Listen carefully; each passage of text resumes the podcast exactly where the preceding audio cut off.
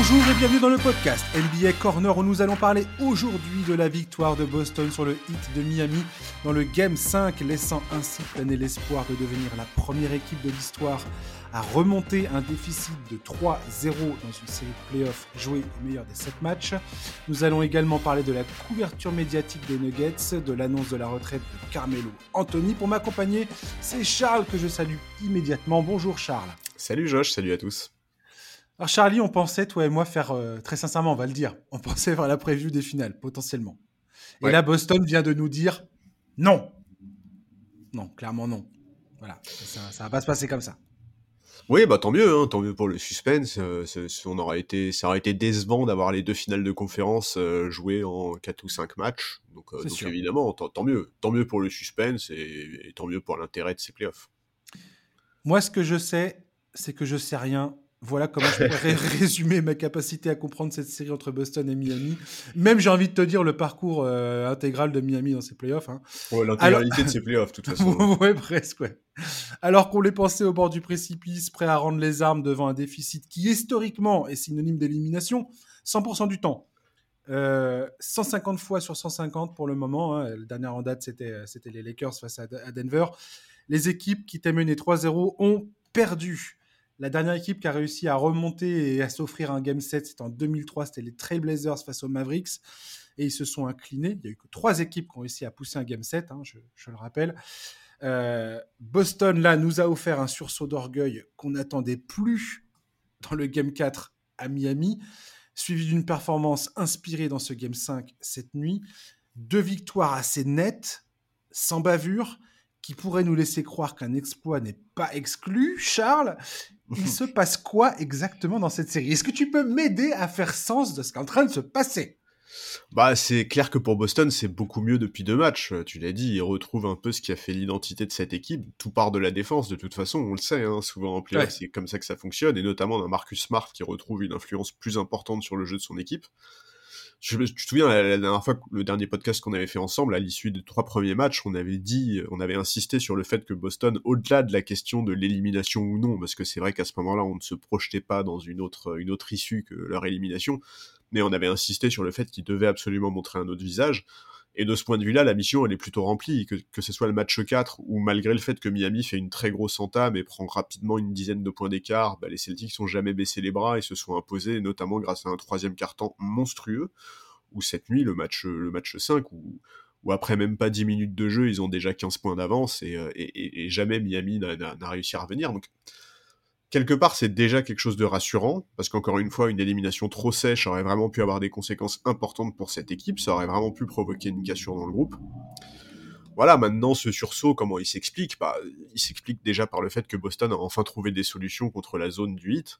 Euh, d'ailleurs, Tatum et Brown l'ont évoqué à l'issue du match 4, avec des mots d'ailleurs, mais hallucinants. Je sais pas si ça t'a choqué ça, mais moi ça m'a fait halluciner, parce que Jalen Brown a expliqué qu'ils avaient eu besoin de temps pour comprendre la défense du hit. Ouais, tout à fait. Euh, ce type de défense, Miami l'utilise depuis longtemps. Ils l'ont beaucoup utilisé les saisons précédentes et notamment dans des confrontations directes contre Boston, à commencer par la finale de conférence de l'année dernière ou celle de 2020, euh, de 2020, je crois. Oui, c'est ça. D'ailleurs, il y a plusieurs vidéos YouTube, euh, et notamment de Coach Nick, qui l'a évoqué dans une, dans une vidéo où, où il explique que Boston euh, faisait à l'époque beaucoup mieux circuler le ballon et que Tatum et Brown étaient beaucoup plus dans un rôle de création et que c'est aussi comme ça qu'ils pouvaient sanctionner la zone du. Donc j'avoue que moi cette déclaration, elle m'a un peu fait halluciner. Ces ajustements, ils sont les bienvenus. Mais euh, comme dirait l'autre, euh, ça vient un peu tard. Bon, alors après, mieux vaut tard que jamais. Hein. Mais c'est une énorme anomalie qu'il ait fallu attendre trois matchs pour retrouver des schémas offensifs que normalement Boston connaît et maîtrise déjà. Effectivement, on, a, on a l'impression que effectivement, enfin, depuis le début de ces playoffs, que Boston, on n'arrête pas de l'expliquer à chaque fois, mais présente vraiment à chaque fois deux visages. Et là, contre Miami, ils ont malheureusement enchaîné trois matchs avec le, pire de leur, le mauvais visage, exactement. Le, pire de ce qu'ils pouvaient euh, produire euh, dans ces playoffs. Et, et tout d'un coup, ils sont, comme tu dis, retournés, je suis tout à fait d'accord avec toi, ils sont retournés sur leurs fondamentaux. Et la défense a, commencé par ça. On voit bien euh, que défensivement, notamment les points, un bon indicateur sur ces deux matchs-là, c'est les points qu'ils inscrivent sur les balles perdues. Dans le premier match, euh, dans, le game, dans le Game 4, ils ont eu un avantage de 27 points à 14 euh, en points inscrits sur balles perdues. Et le match de cette nuit, c'était 27-19 d'avantage. L'autre, l'autre point déterminant, c'est leur adresse. Et ça, ça, je vais en parler un peu plus en, en, avant tout à l'heure. J'ai quelques, quelques chiffres qui sont assez hallucinants là-dessus, mais leur adresse au tir est primordiale. C'est exactement ce que tu viens de dire là. Ça, ça tient aussi du fait de savoir attaquer une zone. Parce que si tu sais pas attaquer une zone, bah forcément, tu, finis par, euh, par, par euh, t'enfoncer dans un jeu qui n'est pas le tien. Et c'est exactement l'impression que nous donnait Boston. Ils étaient, ils étaient, méconnaissables sur le parquet, à commencer par Jason Tatum. Et là, Jason Tatum, Dieu sait que je l'ai critiqué dans le dernier podcast, il me semble qu'on a, fait. Enfin, en tout cas, j'ai pointé du doigt son manque de capacité à la création, qui était quand même assez décevant, malgré tous les progrès qu'il a présentés ces dernières années, ces dernières saisons. Et là, on voit tout d'un coup Jason Tatum qui a arrêté de, se, de, forcer des tirs et de jouer à contre-courant de ce que le match lui proposait. On l'a vu prendre beaucoup plus la dimension euh, de ce qu'il fallait faire et de, du rôle qu'il devait prendre dans cette série. Il a marqué 21 points, 11 passes décisives. Franchement, un match incroyable. C'est un, de ses, un de ses meilleurs matchs pour moi des playoffs parce qu'il a su euh, être ce leader dont Boston a besoin sur le terrain, hmm. euh, prendre les bons shoots, faire jouer les autres, faire bouger la défense de Miami et, ressortir les ballons comme il le, comme il le faut. C'est un peu, ça paraît un peu résumé très rapidement le truc, hein, c'est exactement vrai. Mais quand je vois ça, je me dis que Boston joue son meilleur basket quand Jason Tatum est à ce point central dans tout ce qui se passe, quoi. Tout à fait. Et, mais de toute façon, les, playoffs de Tatum, ils sont, ils sont assez frustrants parce que. Complètement. En fait, il y a, eu, y a, enfin voilà, il y, a même eu des matchs où on avait l'impression qu'il passait complètement à côté de sa rencontre et où tout à coup, dans le quatrième quart-temps, il se mettait à devenir extrêmement juste dans ses décisions, sans forcément être le, le, le, principal scoreur dans ces moments-là, mais, mais en faisant les bonnes passes, en ayant la bonne activité défensive. C'est vraiment, honnêtement, c'est vraiment difficile, de, de, je trouve, de juger les playoffs de, de Tatum. Mais évidemment, on peut être déçu parce que on, l'attendait, euh, on attendait cette équipe de, Boston beaucoup plus dominante et donc forcément comme lui est supposé être le leader de cette équipe, il y a forcément des, responsabilités qui vont retomber sur lui. Mais, mais, mais ouais, c'est, vraiment des, playoffs euh, assez particuliers qui nous fait Tatum.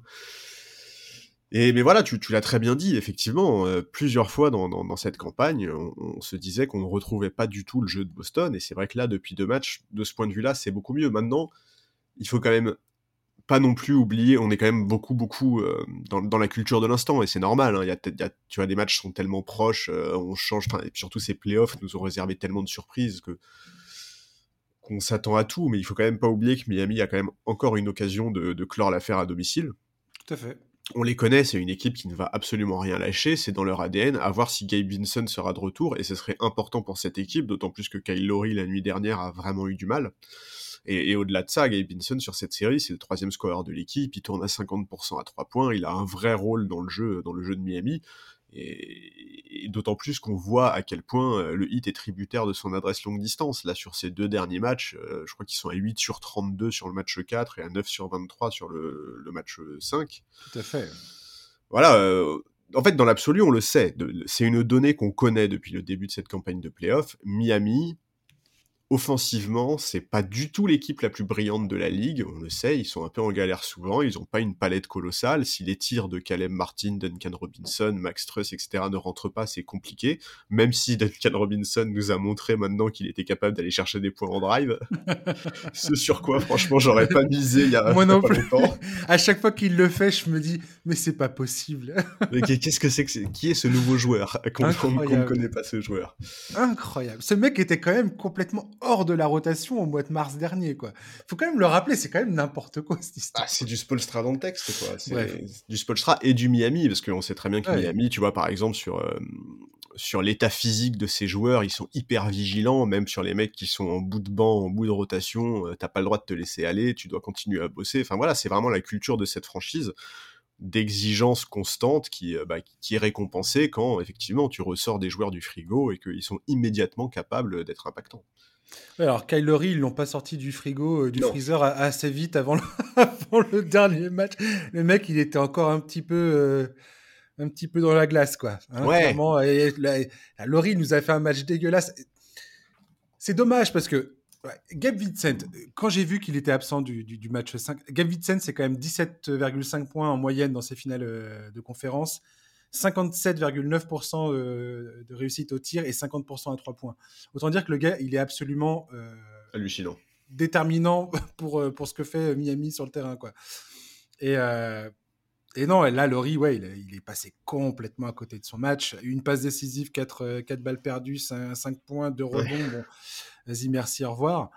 Euh, oui, mais on peut pas résumer sa campagne de playoff à ça. Quoi. Absolument pas. Enfin, je veux dire, non, je dis ça pourquoi? Je dis ça parce que effectivement, c'est là Boston paraît euh, magnifique alors qu'il c'était pas du tout l'usage qu'ils nous ont montré juste avant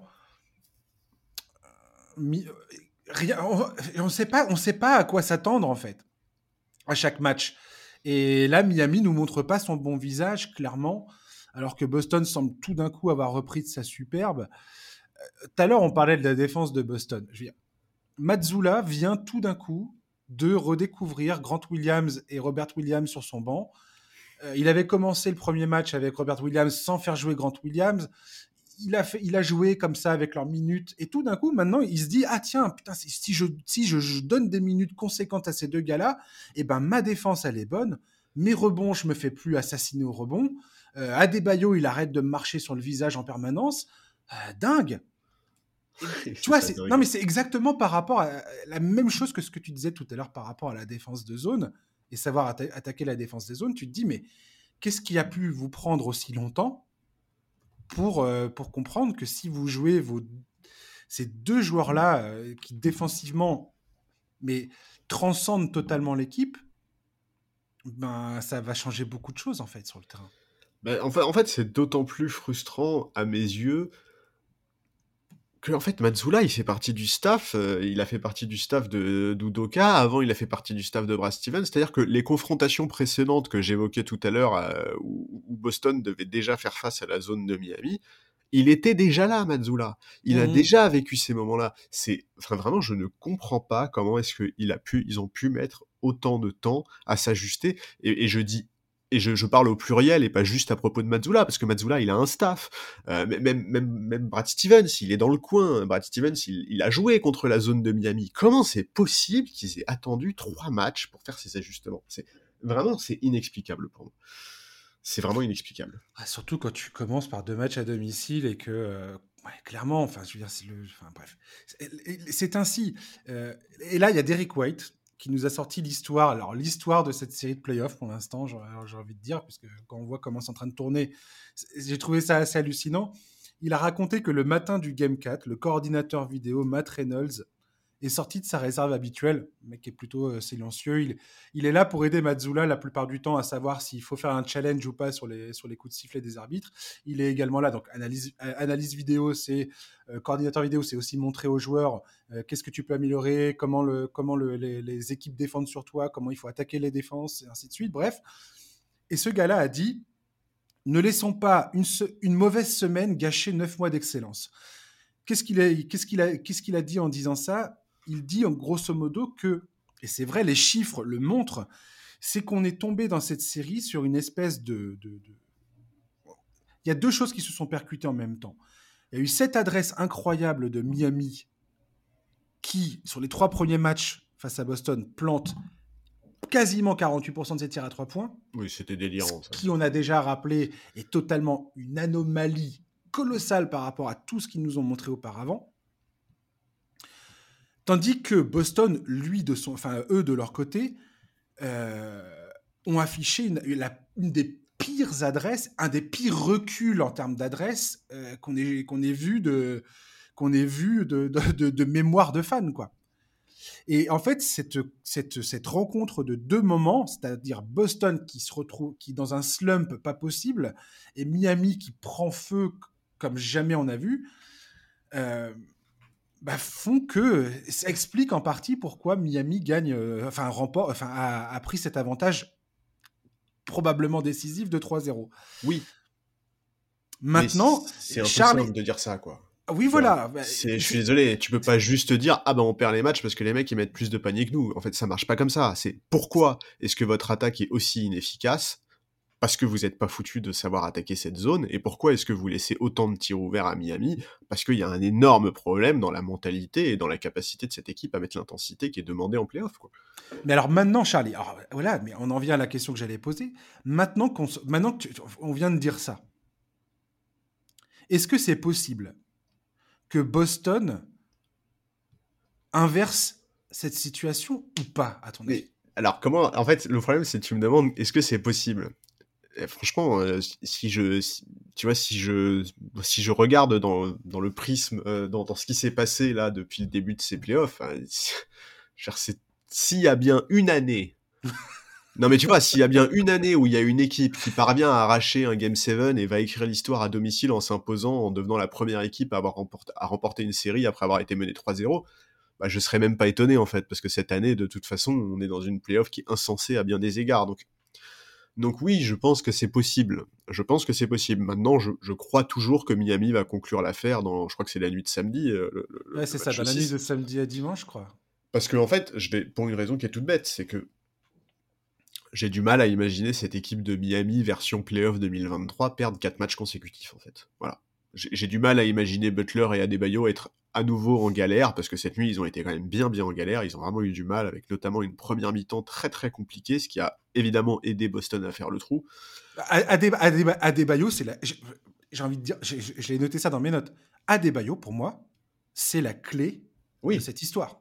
C'est que Adebayo a totalement, dominé a totalement dominé les trois premiers matchs, et tu vois les deux, les deux derniers, là, euh, ça va pas du tout. Offensivement, il est hors du coup, il perd beaucoup trop de ballons à quel point c'est la défense de Boston qui a réussi à s'adapter ou pas euh, à Adebayo? Est-ce qu'ils ont réussi à le sortir de la série? Je, serais incapable de dire ça, puisque Adebayo, j'ai beaucoup trop de respect pour lui. Oui, moi je et, pense et Adebayo nous, a, nous a déjà sorti des trucs comme ça. Oui, voilà. ça lui arrive des fois de d'être vraiment dominant et tout d'un coup il va avoir un match, deux matchs où il va vraiment pas euh, répondre présent et, tu vas te dire limite à t'énerver contre lui, à te dire mais il est où euh, il est où? Bam Qu'est-ce qu'il fait? Et pourquoi il est plus il est plus aussi présent qu'il l'a été? Et puis il va te sortir un match à 20 euh, points, 17 rebonds, 5 contre et euh, voilà et 8 passes et puis bah, tu vas dire ah oui c'est ça ah oui, ah oui il, n'était pas si loin en fait. Non mais voilà. Non, en plus Spolstra, tu vois, j'ai tout à fait confiance en Spolstra pour le remettre en selle. Enfin, je, je, n'imagine pas sortir de cette série. Je pense que ce serait trop. Euh, enfin, c'est pas possible. En fait, je pense qu'il est dans un environnement qui fait qu'il il il décrochera pas de la série. Et puis, et puis voilà, moi j'insiste un peu, mais je pense que vraiment le retour de Gabe Vincent, il est hyper important parce que il, va faire beaucoup de bien à l'équipe. Je pense que retrouver Kyle Lowry en sortie de banc, ça lui convient beaucoup mieux également, et donc ça, peut, ça pourrait lui permettre de redevenir un peu plus influent. Donc oui, moi, moi j'avoue que je, je, pense toujours que Miami va conclure l'affaire euh, en 6. Après, écoute, euh, encore une fois, moi mon prono c'était Boston en 7. Hein. donc si exploit y a, je serais pas non plus complètement mécontent. Mais, mais, mais, voilà, je, je, reste sur Miami. Je, je trouve que cette équipe mérite vraiment de retourner en finale NBA après ces playoffs de fou, tous les upsets qu'ils ont réalisés. Enfin, vraiment, euh, il faudrait réécouter l'intégralité des podcasts qu'on a fait depuis la campagne de playoffs et en fait se rendre compte à quel point euh, on sait même plus quoi dire en fait sur cette équipe de Miami. Trop douloureux, Mais en fait, on sait même plus quoi dire. je pense qu'on se rendrait compte que euh, mine de rien, on réutilise les mêmes superlatifs d'un numéro à l'autre parce que qu'est-ce que tu veux dire en fait d'autre face à une équipe qui a été autant en galère qui a terminé huitième après un play-in dégueulasse, euh, qui a perdu euh, son sixième homme, qui a perdu. Enfin, il y, a trop, trop de manques. Y enfin voilà, vraiment, on, se rend, c'est fou. Si tu regardes les trois premiers matchs de cette série, euh, t'as l'impression que à Miami, t'as que des mecs qui ont été draftés dans le top 10, dans, le top 10 de leur draft, quoi. Eh ben non, les gars sont quasiment tous des non draftés en fait. Tu vois, c'est, juste fou. Donc voilà, je, trouve qu'en termes de mérite, même si je sais que dans le monde du sport professionnel, le mérite euh, bien souvent passe à l'as, là vraiment, euh, je, trouve que Miami euh, s'est offert en tout cas. Ils se sont offert le luxe d'être dans une situation où, en fait, avoir perdu ces deux matchs, c'est pas grave. Ça peut être complètement anecdotique et un détail s'ils gagnent le match 6 à domicile, quoi. je suis absolument d'accord avec, euh, avec ce que tu viens de dire. Effectivement, euh, j'avais trouvé une, une, autre stat qui était assez, assez marrante euh, concernant, concernant Miami et le côté un peu incroyable de leur parcours. C'est le site Second Spectrum, qui est un site d'analyse statistique et qui expliquait entre, qui, qui, en fait, qui a montré la différence entre la qualité des shoots pris par Miami et leur pourcentage réel de réussite au tir et il montrait que euh, ils, ont un niveau historique entre euh, une qualité de shoot qui est plutôt médiocre et une réussite qui est absolument incroyable. Et dans cette série face à Boston, la seule équipe qui a réussi à avoir un meilleur pourcentage euh, entre la qualité des shoots pris et le pourcentage de réussite au tir, c'est eux-mêmes dans leur série face à Milwaukee. C'est quand même assez incroyable. Cette, cette stat, je la trouve assez folle en fait mais ça montre le côté complètement dingue de, de ce qu'on vit avec Miami depuis le début de ces playoffs. Quoi. Non, mais c'est ça, c'est que cette campagne de playoffs de Miami, elle est complètement irrationnelle. Et, vraiment, de toute façon, on insiste là-dessus parce que c'est hyper révélateur. Mais regardez le, le pédigré et le CV des joueurs euh, qui jouent euh, plus de 30 minutes par match euh, côté Miami. C'est. T'as as vraiment des mecs, des, t'as des noms draftés, Kevin Love qui a été coupé par les Cavs, Kyle Lowry que tout le monde estimait cramé, euh, hier, Ice Smith a joué 36 minutes. Enfin, on est en finale de conférence. Et il a été efficace. Bien sûr. Non, mais c'est ça qui est incroyable, c'est qu'en fait, quels que soient les joueurs que, que Spolstra sort, il arrive à leur trouver une, une, utilisation qui est cohérente, qui est adaptée à leur qualité, qui est adaptée aux besoins de l'équipe. Et c'est aussi pour ça que moi, cette équipe, elle me plaît autant. C'est que c'est vraiment. Enfin, c'est vraiment il nous fait un festin avec, euh, avec rien, quoi. C'est incroyable, c'est vraiment incroyable. Ouais, complètement. Écoute, Eric Spolstra euh, s'est montré plutôt confiant, Jimmy Butler aussi. Jimmy Butler, qui a, pareil, qui est sorti de matchs plutôt moyens. Était tellement habitué de voir Jimmy Butler marcher sur l'eau que ça, ça, fait bizarre. Euh, je, je, pars du principe que Miami va s'imposer au Game 6, comme je l'ai dit tout à l'heure en intro. Qu'est-ce que j'en sais? J'en sais absolument rien. Hmm. Mais euh, on va voir ça. Juste, admettons, Charlie, et on va terminer là-dessus, euh, cette, cette, cette, analyse de la série euh, Miami-Boston, là. Si jamais Miami venait à perdre cette série, admettons que l'impossible devient possible. Qu'est-ce que ça, qu'est-ce que ça signifierait pour Jimmy Butler et le, et le hit de Miami? De passer de d'équipe complètement folle qui sort Milwaukee, qui sort les Knicks, qui prend un avantage de 3-0 sur Boston et qui s'écroule pour la, première fois de l'histoire de la Ligue, devient cette équipe qui se fait battre en cette match euh, finalement.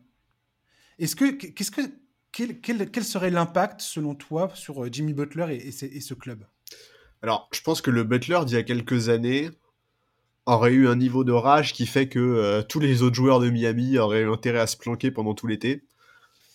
Mais je sais pas, aujourd'hui, je sais pas. Aujourd'hui, je, je saurais pas répondre à cette question. Effectivement, je te dis, je pense que le Miami, euh, le, Miami, le Butler, époque, époque Wolves, par exemple, ça lui fait péter un plomb une histoire comme ça. Et je pense que encore aujourd'hui, si ça arrive, il va extrêmement mal le vivre et ça va énormément le frustrer.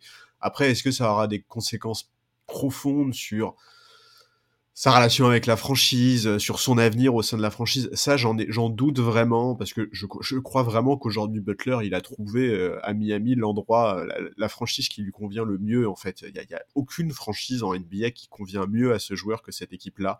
Je pense pas qu'il y ait de coach qui lui convienne mieux que Spolstra aussi. Les, les, deux, depuis le début de la campagne de playoff, les deux ont plusieurs fois évoqué leur relation. Spolstra notamment en a pas mal parlé.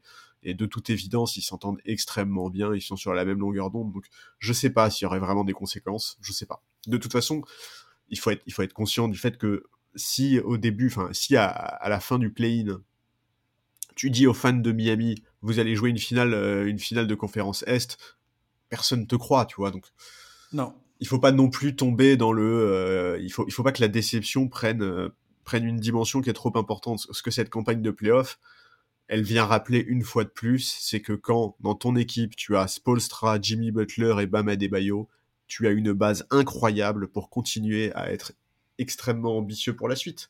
Et, Jimmy Butler, il est pas non plus, euh, il, est, très très loin d'être cramé. Euh, il a, il va avoir 34 ans, il me semble, cet hiver. Il lui reste encore quelques belles saisons, et je pense que ce serait une grosse erreur de sa part et de la part de la franchise que, tu vois, de, surréagir à ça. Voilà, exactement, de surréagir à ça. je trouverais ça d'une injustice incroyable. Après ce parcours, de se retrouver euh, épinglé dans l'histoire, dans les livres d'histoire de la, de la Ligue, comme euh, le, club qui a perdu un avantage de 3-0. Mais c'est pour ça que moi j'y crois pas, tu vois. Je, je peux pas imaginer que ça fou. cette équipe, avec ce caractère qu'ils ont, ils laissent ça arriver. Alors après, euh, si, Boston joue à, à, 150% de leur capacité, tu vois, quel que soit le caractère de Butler et de, de Miami, ça va être extrêmement compliqué. Oui, mais d'accord, mais est-ce que Boston, depuis le début de ses playoffs, nous a une seule fois donné la sensation qu'ils étaient capables d'enchaîner trois ou quatre matchs à ce niveau-là? Non. Bah voilà. Non, non, absolument pas. C'est pour ça que ce serait euh, totalement inattendu. Mais bon, le nombre de fois où j'ai dit ce mot, je me suis dit cette phrase, c'est totalement inattendu dans, ouais. dans, toute cette campagne de playoffs. Je veux dire, bon. Euh, par contre, je vais te dire, le hit, clairement, hein, s'il y a un club qui, ces dernières saisons-là, je sais plus combien de fois ils ont fait. Euh, ça fait combien de fois qu'ils sont en finale NBA là sur les, dernières saisons En finale NBA, ce serait la deuxième fois après 2020. Oui, non, mais euh, depuis euh, sur les 13 dernières saisons, ça serait ah. leur sixième apparence en finale NBA.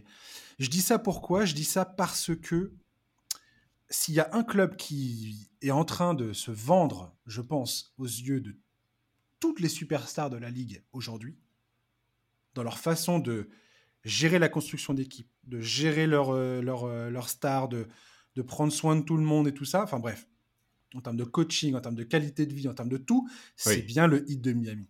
Ah, mais bien sûr. S'il y a une superstar qui, dans la ligue demain, est mécontente et se dit tiens, où est-ce que je pourrais aller signer pour, euh, pour vraiment être compétitif, pour vraiment écrire une nouvelle page de ma carrière et ne pas me croûter dans ma décision je pense que Miami arrive en haut de la liste, clairement. Alors ouais, mais une superstar qui a pas trop d'ego. Parce qu'une superstar qui a trop d'ego, je sais pas si elle va accepter euh, le caractère de Jimmy Butler, je sais pas si elle va accepter le fait que bah, à Miami, euh, tout le monde bosse euh, et il n'y a pas de passe droit. Enfin voilà, tu vois, il y a aussi ces éléments-là qui, peuvent, qui peuvent rentrer en compte. Moi, je te parle d'une jeune star. là, Butler, il a 33-34.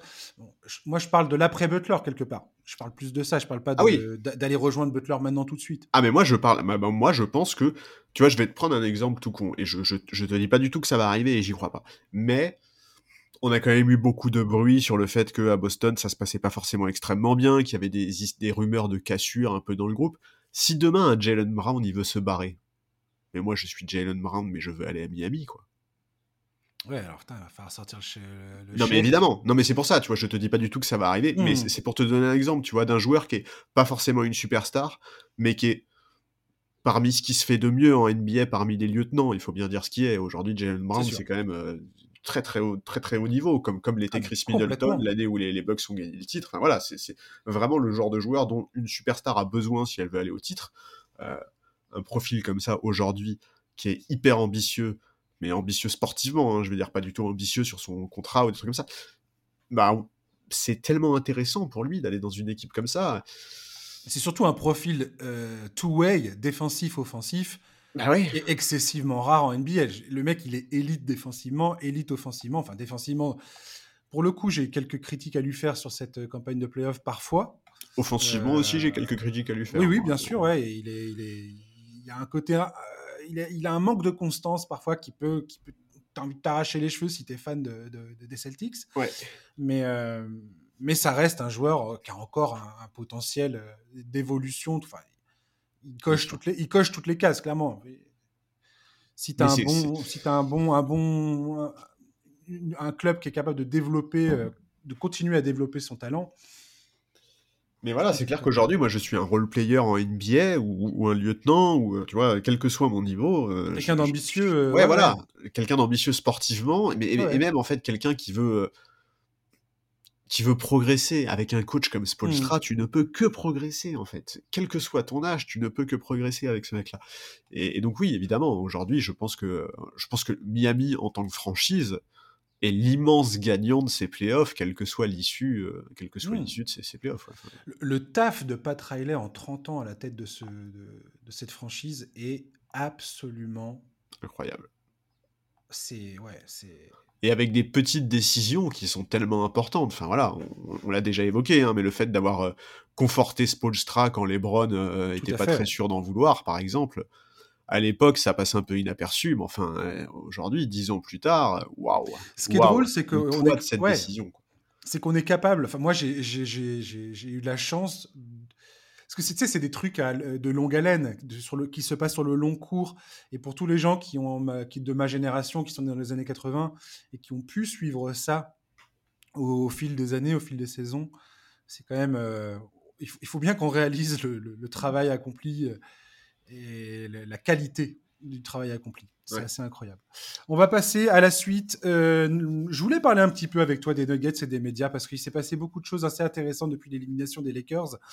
Euh, notamment un truc qui a, un peu déclenché, enfin, un peu cristallisé, on va dire, tout ça. C'est le moment où LeBron James, pendant sa conférence de presse, a laissé entendre qu'il pourrait prendre sa retraite à la fin de, à la toute fin de sa conférence de presse d'après-match, après l'élimination des, Lakers qui s'est passé donc sur un sweep. Euh, je précise qu'à ce moment, moment où il parle de ça, il n'y a aucune question qui lui a été posée à ce propos. Que le responsable presse des Lakers vient d'annoncer à l'ensemble des journalistes que ce sera la dernière intervention de LeBron James pendant ce point presse. Et donc, il y a une impossibilité des journalistes de réagir à ce qu'il va dire. C'est euh, LeBron finit de parler et euh, tout, le monde, euh, tout le monde passe à autre chose. Quoi. Et plutôt que de parler du parcours des Nuggets, du fait qu'ils atteignent les finales NBA pour la première fois de leur, de leur histoire avec un effectif construit autour d'un double MVP, tout ça, et je suis pas en train de chouiner, hein, même si ça, ça peut sembler être le cas, mais euh, la grande majorité des médias américains, pas tous, il faut bien le, faut bien le préciser, pas tous, il y a plein, de gens qui ont, très bien, qui ont très bien fait la balance entre les deux informations, parce que c'est une information qui était importante, mais il y en a beaucoup de trop, trop à mon goût de médias euh, sont engouffrés dans la brèche en se disant est-ce qu'il est sérieux, est-ce qu'il n'est pas sérieux, ah non il n'est pas sérieux, mais alors pourquoi il dit ça? Et tatati tatata et qu'est-ce que ça veut dire? Et, et, et tout, tout, le, tout le bordel de euh, qu'est-ce qu'il faut, est-ce qu'il faut? Et voilà, et on est parti sur est-ce qu'Anthony Davis doit être transféré à Atlanta pour faire venir Trey Young, Kyrie Oh. Irving, alors que Kyrie Irving, moi-même je te taquine avec ça et je m'amuse avec toi de, ce, de cette histoire de Kyrie Irving, mais il faut bien comprendre que Kyrie Irving, Dallas a la main sur le dessin de Kyrie Irving, ça ne se passera pas sans l'aval de Dallas. Et il faut bien comprendre que ça ne m'amuse pas du tout aussi. Voilà. euh, plus si on parle sérieusement de Kyrie Irving et du fait qu'il va partir de Dallas, il faut que les Lakers fassent. Il y a 10 000 choses qui doivent se passer très compliquées pour que ça se, ça se produise réellement, concrètement dans la réalité. Donc euh, voilà. En vrai, voilà, c'est pas forcément un coup de gueule que je voulais euh, passer, mais parce que je suis pas en colère en vrai.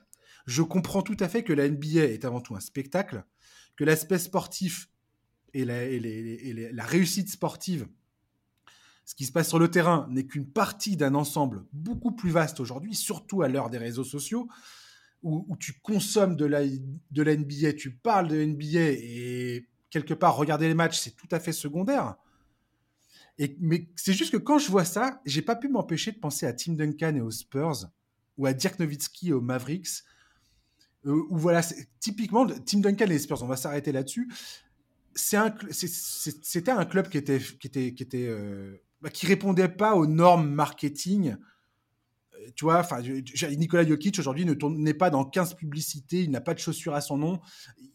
Ils ont, bien expliqué qu'il refuse la plupart des interviews en, one-to-one, enfin en, en- face à face.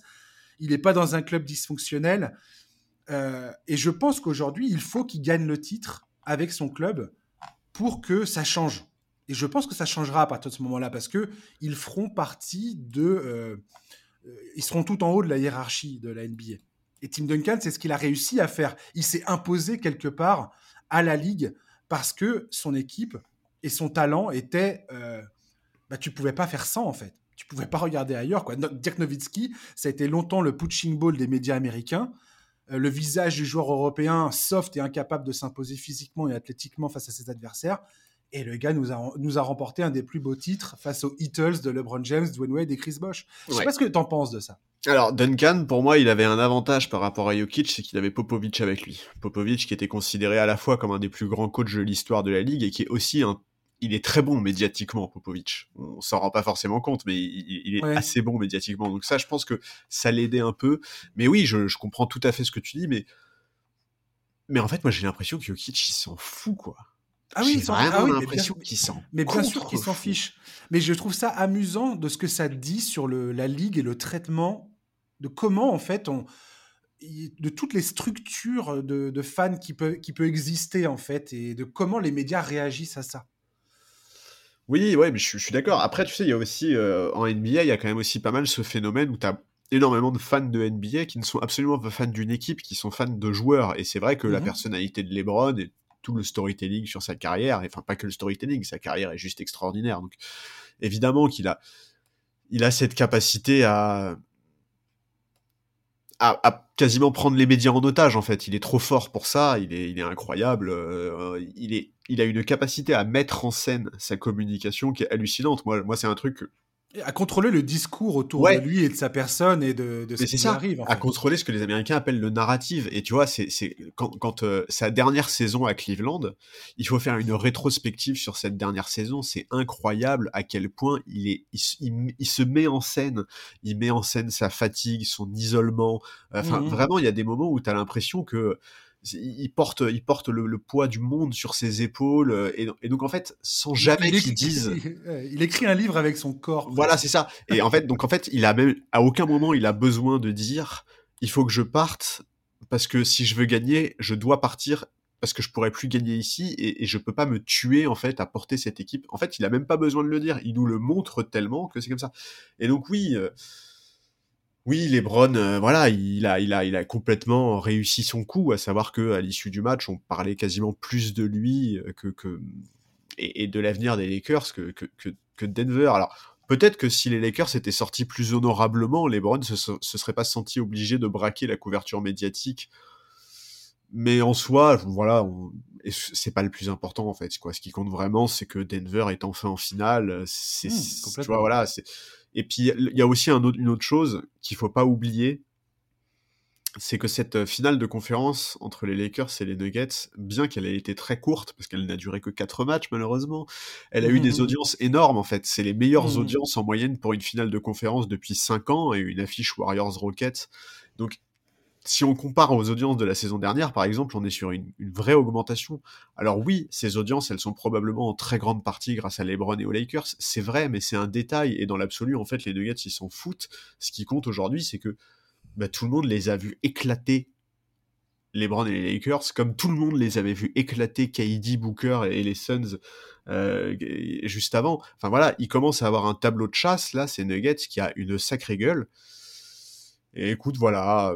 J'ai pas de souvenir en tant que fan. Enfin, je te dis, je pense que Nowitzki est le plus proche de ça. Ouais, je suis d'accord avec Comment le, le, l'image de Dirk Nowitzki a totalement changé, à faire un virage à 180 degrés entre le moment où il a, à partir du moment où il a gagné son titre en 2011. Ah, mais de toute façon, on sait très bien que c'est hyper important en fait l'obtention d'une bague. C'est, il y a quelques semaines, on avait fait un, podcast sur Damien Lillard et, euh, on, avait parlé de ça et, du fait que évidemment Damien Lillard il, rêverait d'avoir une bague parce que ça, propulserait dans l'imaginaire collectif sa carrière dans une toute autre dimension. Et on le sait en NBA, avoir la bague, ça change tout. Donc oui, mais euh, mais bon voilà, écoute en fait, quand, quand tu écoutes les interviews d'après, match 4 euh, des joueurs de Denver, c'est, enfin vraiment, ils, ont un côté, ils s'en foutent en fait de pas faire la une des médias sont juste heureux d'être là. T'as l'impression qu'ils sont juste vraiment contents de jouer ensemble, d'écrire l'histoire au sein d'une franchise qui avait, encore une fois, jamais atteint ce niveau de compétition. Et c'est vraiment à l'image de Jokic, qui est un joueur qui est avant tout extrêmement collectif. Ce mec-là, il a déjà un palmarès individuel qui est extraordinaire, mais il tire jamais la couverture à lui. Et d'ailleurs, dans cette conférence de presse, il a immédiatement rendu, euh, rendu hommage à Jamal Murray.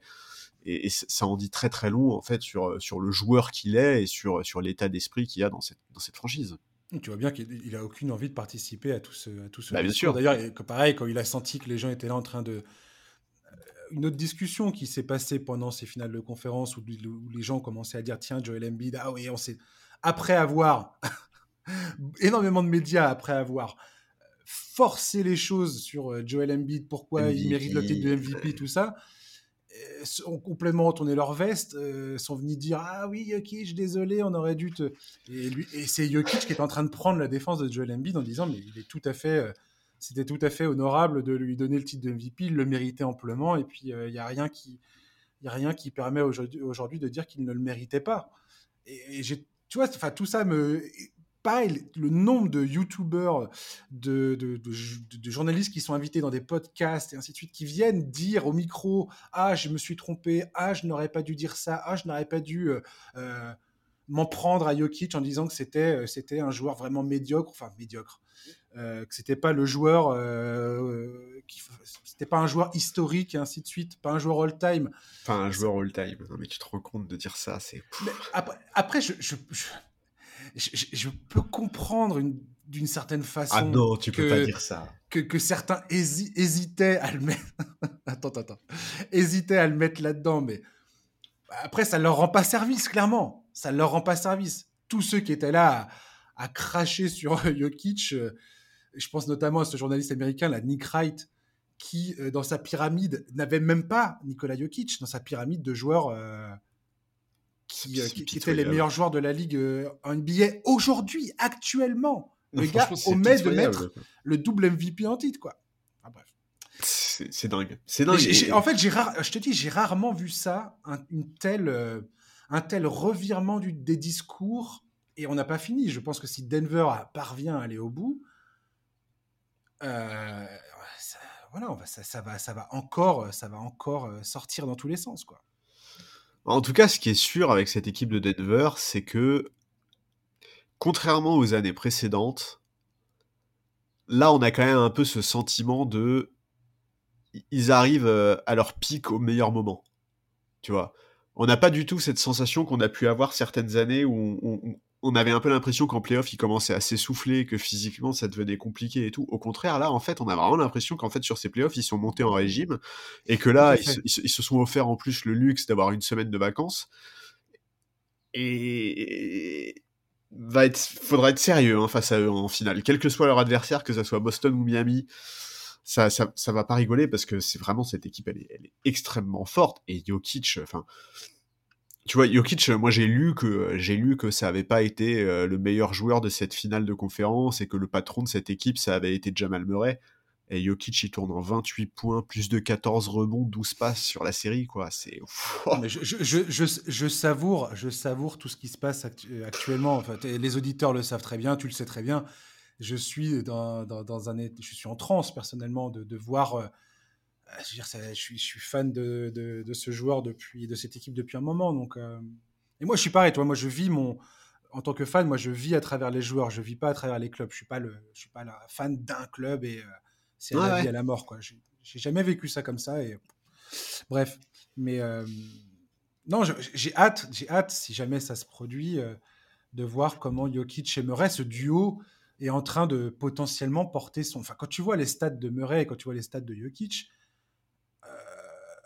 historiquement, il frappe à la porte des plus grands duos de l'histoire de la Ligue. Oui, mais on sait très bien qu'aujourd'hui, pour toi, c'est pas ça qui est le plus important aujourd'hui. Pour toi, aujourd'hui, ce qui est le plus important, c'est de savoir si oui ou non LeBron va prendre sa retraite. non, mais quand j'entends Chris Mannix dire, par exemple, euh, l'histoire de Jokic, elle n'est pas intéressante. Dire ça d'un gamin qui a grandi euh, pendant la, guerre des Balkans, euh, qui est arrivé euh, dans la ligue euh, de la manière dont il est arrivé, 41e pic, second tour de draft, tout ça. Pareil pour Jamal Murray, dire que son histoire, elle est pas intéressante. Michael Porter Jr., tous les, beaucoup de joueurs dans cette équipe ont des parcours absolument géniaux. Ouais, je suis d'accord.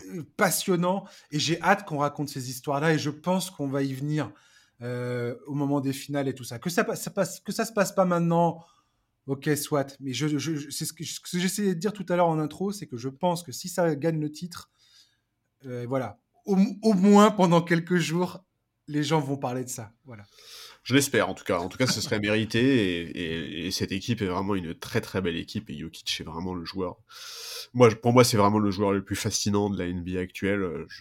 Voilà, c'est ça me fascine la manière avec laquelle il dicte le rythme, l'espèce de l'espèce de fossé qu'il y a entre son profil physique et sa finesse technique. Enfin, c'est c'est dingue. Et puis même, tu vois, la manière avec laquelle les gens euh, Enfin, moi, je, lis tout le temps des gens euh, dire que c'est pas un athlète, le mec, parce qu'il a pas le physique d'un athlète. Enfin, je sais pas si vous vous rendez compte qu'on parle de mecs, c'est des marathoniens, ces mecs-là. Ils enchaînent les matchs euh, mmh. à une fréquence absolument hallucinante. Jokic, il est jamais, euh, il a jamais de gros pépins physiques, il joue tout le temps. Enfin, voilà, moi, c'est un mec qui me fascine et je, je, suis. tu vois, il y, a plusieurs joueurs comme ça dont je suis vraiment extrêmement heureux d'être d'être contemporain de leur carrière et Jokic, évidemment, en fait partie un des plus beaux hommages qui a été rendu ces derniers temps, euh, ces derniers jours, c'est LeBron James. Quand LeBron James dit, on s'est regardé avec Anthony Davis et on s'est dit, ce gars est spécial. Quand il dit, Jokic est capable de, je, je, comprends, je comprends ce que fait Jokic sur le terrain. Je vois ce qu'il est capable de faire. Je vois comment il pense le jeu, comment il, euh, cartographie le terrain pour, pour, pour obtenir ce qu'il a envie d'obtenir. Grosso modo, ce que dit James quasiment, c'est euh, Jokic a des capacités euh, bah, qui sont très similaires aux, miennes, enfin, quelque part. Il, met Jokic sur, euh, sur un, niveau extrêmement élevé. On voit comment sa façon dont il a, la manière dont il a décrit le jeu de Jokic, euh, je veux dire. Ouais, la manière avec laquelle il voit les choses. Il, a eu une phrase, tu sais, sur, sur, sur le fait que c'est le genre de joueur qui te met, qui te pousse au déséquilibre. Parce qu'en fait, bah, il n'y a pas de défense parfaite en NBA. Enfin, tu vois, ça n'existe pas, en fait. Et, comme ce mec-là voit tout avant que ça n'arrive, bah, il, te, il, te, pousse toujours à être dans les situations les plus inconfortables qui soient. Et effectivement, venant de LeBron, il n'y a, pas, a pas de meilleur euh, compliment. Quoi. Ouais, je vais arrêter de faire mon fanboy, là. Les gens, ils vont, les gens vont en avoir marre. Je comprends que vous en ayez marre. Moi aussi, des fois, j'en ai marre de moi-même. Sachez-le. ça m'arrive. Euh, on va parler, pour terminer, euh, de la retraite de Carmelo Anthony qui a annoncé qu'il quitter officiellement les parquets après 19 saisons NBA, oui, quoi? Je tiens quand même à dire que, euh, au final, la, donc la retraite de LeBron, on n'y croit absolument pas, hein, parce qu'on en a même pas parlé, mais on est bien d'accord que c'est pipeau, quoi. Ah oui, oui, oui. Ok, ah, oui, oui. ça me rassure. Tu, crois vraiment que LeBron James va quitter cette ligue sans, sans, faire, euh, sans faire la saison, euh, la, saison des adieux? Voilà, c'est ça, le farewell tour et tout. Non, non mais absolument pas. Tu crois vraiment que ça va se passer Je voulais juste qu'on soit précis là-dessus. Hein, on est bien d'accord. Franchement, ça n'arrivera pas. Si LeBron décidait de faire un peu euh, comme Bill Russell, à savoir euh, rien dire à personne et le, le jour où il joue sa dernière saison, dire allez, salut, ciao. Hein Quoi? C'est ce qu'a fait Bill Russell. Euh, LeBron James ne fera jamais ça. Non. Pas, pas, pas lui, pas comme ça, pas maintenant, pas, pas dans ce truc-là. Non, ça, ça n'arrivera jamais. Certainement pas. Absolument pas. Carmelo Anthony, ouais. euh, 9e sur le NBA All-Time Scoring List. 38 ans, il quitte la NBA après avoir joué pour six équipes les Nuggets, les Knicks, le Thunder, les Rockets, les Trailblazers et les Lakers. Euh, il a été champion, enfin euh, meilleur scoreur de la ligue dans la saison 2012-2013. Il a gagné trois médailles d'or avec le Team USA en 2008, 2012, 2016 et une médaille de bronze en 2004. Charles, qu'est-ce que tu retiens euh, de la, de la carrière de Carmelo Anthony? Scoreur exceptionnel, mais, euh, mais c'est tout. Voilà. C'est franchement, je voilà, je suis désolé, hein, mais euh, moi, moi, c'est un joueur qui m'a jamais, euh, qui m'a jamais captivé. Alors, il m'a captivé par ses moves, effectivement. Je pense que techniquement, c'est peut-être un des joueurs qui m'a le plus impressionné. Mais sa carrière, c'est quand même énormément de regrets. On a quand même souvent eu la sensation qu'il n'avait pas le caractère qu'il fallait pour être le patron d'une franchise ambitieuse. Alors oui, il restera sans aucun doute dans l'histoire de la Ligue, hein, euh, meilleur marqueur je crois en 2013, euh, recordman de points inscrits au Madison Square Garden avec ce match à 62 points face aux Bobcats en 2014 je crois, en 2014. Et puis c'était un personnage, hein, voilà, on, a plein d'anecdotes euh, avec Carmelo, le, fameux phénomène Oudi Melo, cette aura qu'il a auprès d'énormément de joueurs, parce qu'il y a beaucoup de joueurs qui ont beaucoup de respect pour lui, à commencer par LeBron, qui lui a rendu un hommage appuyé, qui est très très proche de lui. Mais même au niveau du grand public, hein, Melo, il avait beaucoup de fans. Euh, et quelque part, c'est compréhensible parce qu'on vit quand même à l'époque du highlight. Et euh, Melo, techniquement, encore une fois, c'était incroyable. Il avait une palette très très large. Des highlights, il en a des tonnes. Il a marqué des paniers magnifiques. Mais bon, voilà. Euh, et en termes de résultats sportifs, ça, ça, laisse quand même à désirer. Exactement. En termes de résultats, ça, ça laisse à désirer. Et puis, voilà. Il, avait un talent, il avait un talent absolument hallucinant. Dès son entrée dans la ligue, euh, il a réussi à porter Denver en playoff, alors que Denver était hors des playoffs depuis un très long moment et qu'ils n'avaient pas remporté de, de série depuis 94. Il a quand même remis un petit peu Denver sur le devant de la scène. Je suis assez d'accord avec toi quand tu dis que c'était pas forcément le, gars capable de porter un club. La, seule fois où il atteint les finales de conférence dans sa carrière, c'est en 2009 avec Denver. Et c'est majoritairement, enfin si, on ne fait pas une réécriture de l'histoire, je suis désolé, mais c'est l'arrivée de Chauncey Billups qui change beaucoup la donne dans le vestiaire et sur le terrain. Alors, Carmelo reste la superstar euh, au scoring, tout ça, enfin le joueur qui, est là et sur qui les projecteurs se lancent. Mais, euh, le patron, c'est Chauncey Billups, quoi. Ouais, ouais, et puis... voilà, moi c'est vrai que Melo, il m'a trop souvent laissé sur ma faim. En fait, c'est bah, après, c'est un peu injuste, hein, mais c'est vrai qu'en NBA, un joueur aussi fort offensivement, bah, on attend de lui euh, qu'il soit capable d'être un vrai franchise player, et, Melo n'en était pas capable. Voilà. Alors après, c'est un peu dur comme reproche, hein, dans le sens où... Euh, on l'a déjà expliqué, toi et moi, à quel point c'est excessivement compliqué d'être un vrai franchise player. Exactement. un jour, il faudra qu'on fasse, je te dis, il faudra qu'on fasse ce podcast pour expliquer la grande différence entre être une superstar de la ligue, une, un mec qui est tout à fait respectable, je veux dire, c'est très bien, mais être un franchise player, c'est autre chose encore. C'est, voilà, c'est ils ça. sont excessivement peu à atteindre ce, ce, statut. Et c'est pas juste une question de statistiques ou de. Voilà, moi, moi, si demain tu me demandes de choisir un franchise player entre Kevin Durant et Jimmy Butler, j'hésite pas une seule seconde à prendre Jimmy Butler, alors que mhm. statistiquement, bah, c'est une aberration, tu vois. Mais c'est pas une question de statistiques, en fait. Être le patron d'une franchise, ça va bien au-delà de ça. Tout à fait. Euh, et, voilà, et moi, la carrière de Carmelo, truc qui m'avait marqué, et que j'avais trouvé d'ailleurs dommageable pour sa carrière, c'est que quand il quitte Denver, il, fait ça mal.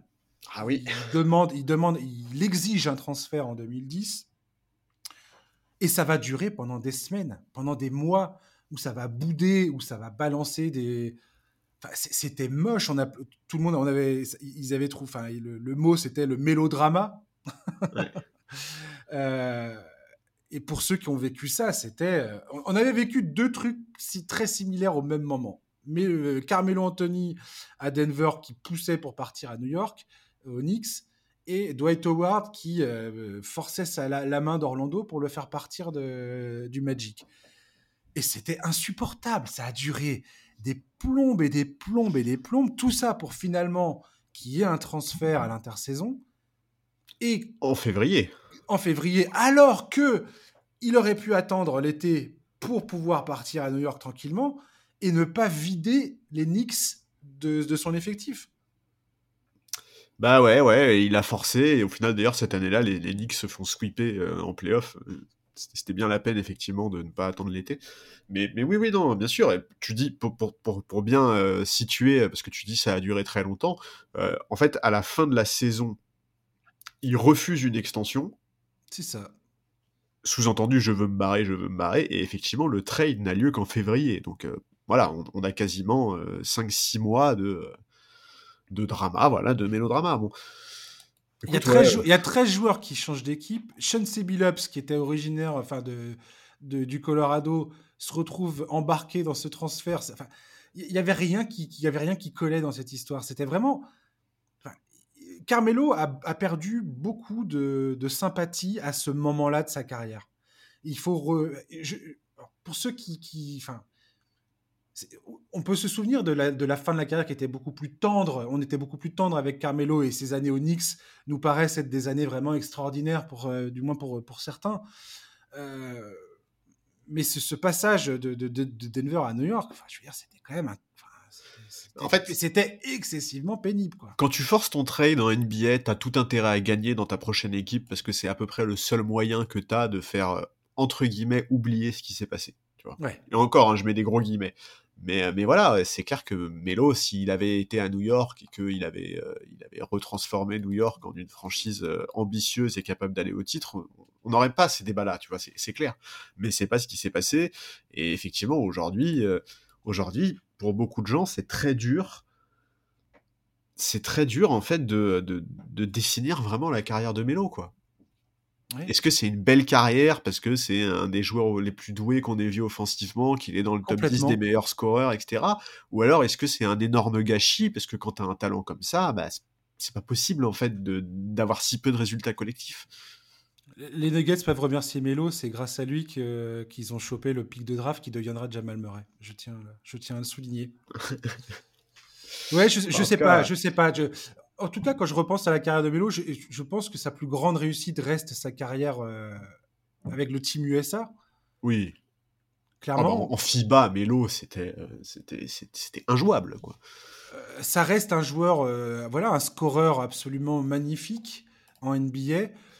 Effectivement, moi, je trouve que c'est. Après, le, bilan concret de sa carrière en termes de résultats sportifs bah, laisse, laisse beaucoup à désirer. quoi ça, n'enlève pas que c'était un joueur. Euh, je comprends tout à fait qu'on puisse être fan absolu de Carmelo Anthony, euh, qu'on ait aimé la NBA grâce à lui, parce que je pense qu'il a amené beaucoup de gens à, s'intéresser et, à, tomber amoureux de cette ligue. Et rien que ça, c'est une très bonne chose.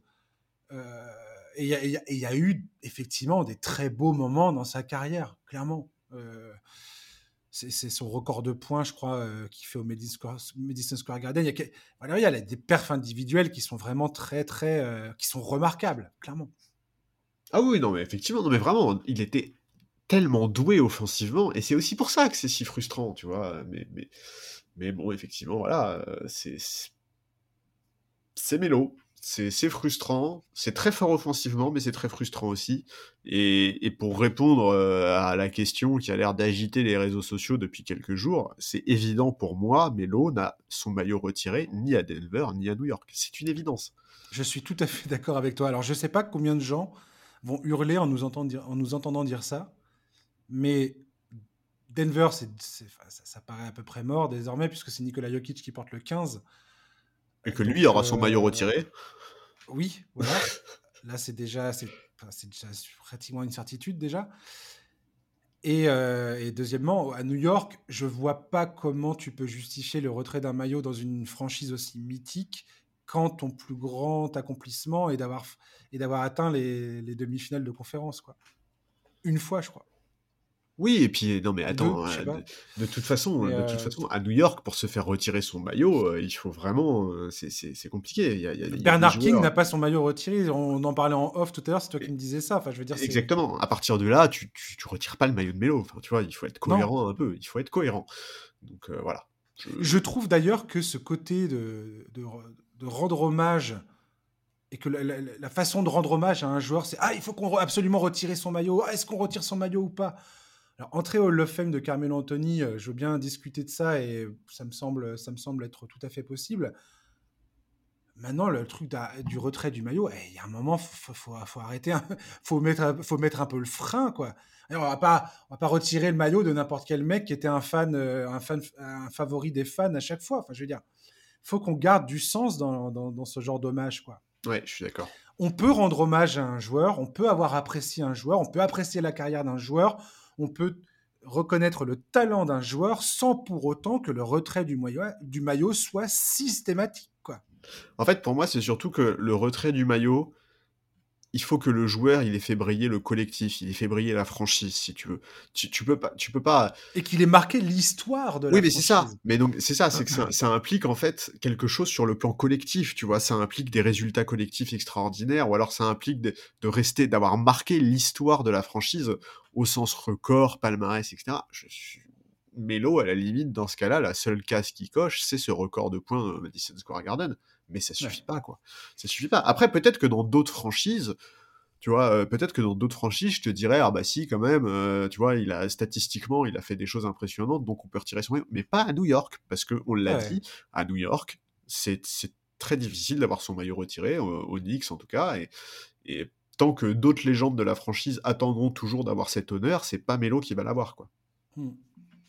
Et puis comme on disait toi et moi, tiens aussi en off, Melo, c'est un des plus grands what quand tu penses qu'il aurait pu débuter sa carrière NBA avec les Pistons de Détroit et sous les ordres de Larry Brown. Alors, comment Larry Brown aurait, aurait géré le cas Carmelo Anthony, ça, ça, aurait été bon pour. Là encore, on aurait eu du, un bon mélodrama, tiens. C'est clair. Je pense. Mais, mais voilà, si les, les, Pistons ne prennent pas Darko Milicic et choisissent Carmelo Anthony, Quel bon choix, sachant que c'est l'année euh, enfin, cette draft-là, c'est juste avant que les Pistons gagnent leur titre face aux, Lakers en 2004.